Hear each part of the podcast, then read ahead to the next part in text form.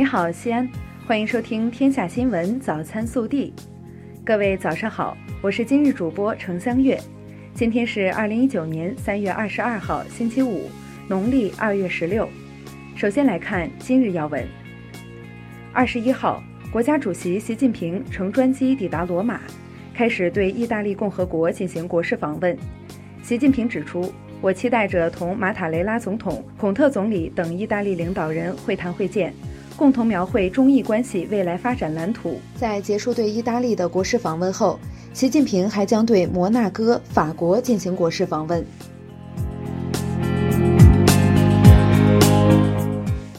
本地新闻：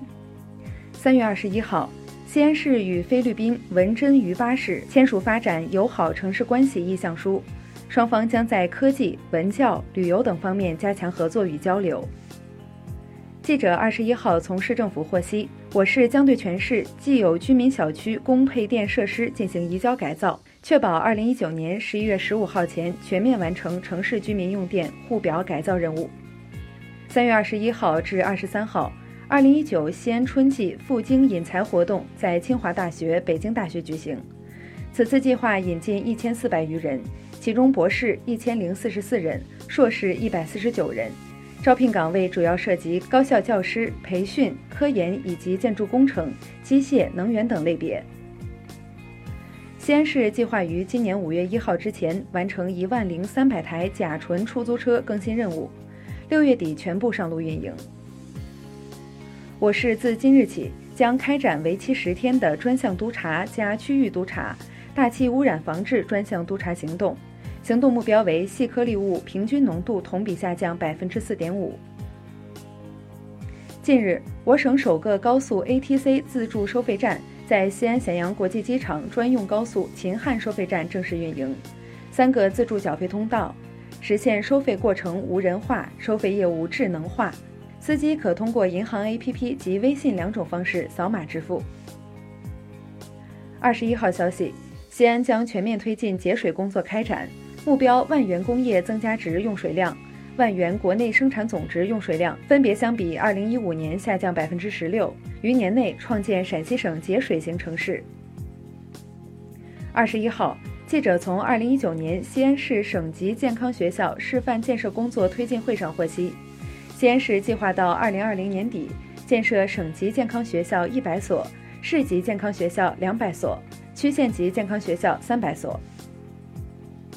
二十一号，记者从西安市出租汽车管理处获悉，西安市出租汽车行业正在深入开展扫黑除恶专项斗争和打击害群之马行动。截至目前，已吊销了二十四名严重违规驾驶员的从业资格证。驾驶员被吊销从业资格证后，将不能从事出租车和网约车营运。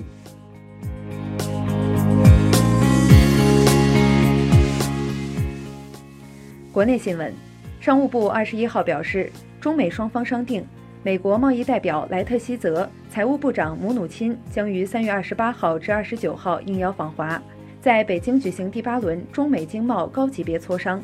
刘鹤副总理将于四月初应邀访美，在华盛顿举行第九轮中美经贸高级别磋商。二十一号，财政部、税务总局、海关总署联合发布公告，今年四月一号起。增值税一般纳税人发生增值税应税销售行为或者进口货物，原适用百分之十六税率的，税率调整为百分之十三；原适用百分之十税率的，税率调整为百分之九。最高检二十一号召开会议，强调，今年最高检将有针对性加大对电信网络诈骗、暴力伤医、黄赌毒、盗拐骗、传销以及侵害个人信息等犯罪打击力度。二十一号消息。国家药监局将在全国范围内开展为期六个月的药品零售企业执业药师挂证行为整治，查处并曝光一批违法违规的药品零售企业和从业人员。国航三月三十一号起实行新的国内客票退改手续费收费标准，由两档调整为四档，同时换开客票后退票将改为按照原始客票的退票规则收取退票手续费。二十一号。江苏盐城响水县生态化工园区一公司发生爆炸，截止下午七点，确认事故已造成死亡六人，重伤三十人，另有部分群众不同程度轻伤。事故原因正在调查中。二十一号，成都双流国际机场飞机滑行道桥项目发生一起钢筋倾倒事故，截至二十一点三十九分，有四名重伤人员经全力抢救无效宣布死亡，其余四名重伤、四名中度伤、五名轻伤人员正在医院全力救治。二十一号，贵州省原副省长蒲波受贿案一审在江苏南京开庭，蒲波直接或通过他人收受财物，折合人民币七千一百二十六万余元。该案将择期宣判。